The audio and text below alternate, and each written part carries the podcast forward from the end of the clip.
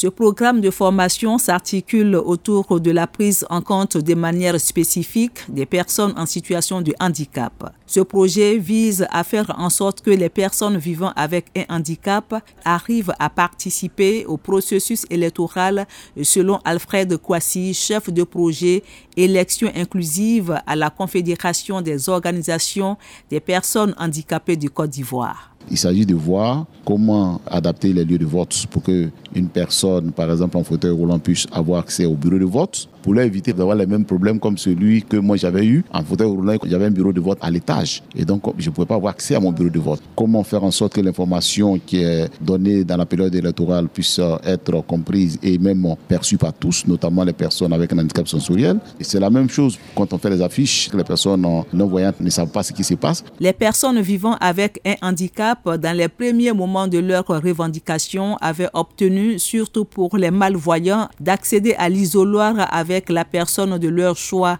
lors des scrutins. Ce vote sous tutelle, affirme Alfred Kwasi de la COPH, ne garantit pas le caractère confidentiel et secret du vote plaidant pour que le secret du vote soit garanti pour ces personnes.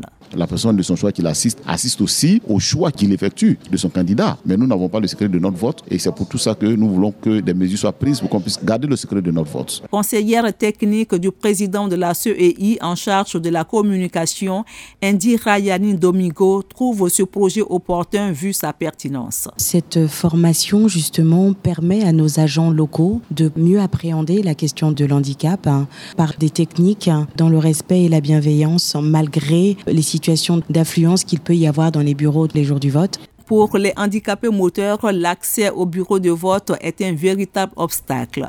Docteur Koulibaly Abdourahman, formateur, nous en parle. Cette accessibilité aussi concerne l'accès du bâtiment, mais l'accès aussi aux outils d'élection. Par exemple, les bulletins, l'isoloir et tous ces éléments-là, de telle sorte que son secret de vote soit préservé comme un soutien à part entière. Salimata Touré, commissaire électoral départemental de la commune d'Abobo, salue cette initiative. Les possibilités qu'on nous donne de pouvoir créer des conditions d'accessibilité aux personnes en situation de handicap au lieu de vote, montre que la CEI est soucieuse de prendre tout le monde en compte pour le processus électoral. Cette formation des commissaires locaux de la CEI est un projet cofinancé par l'Union européenne et l'ONG internationale Mission chrétienne pour les aveugles. Delphine Bouise, Abidjan, VOA, Afrique.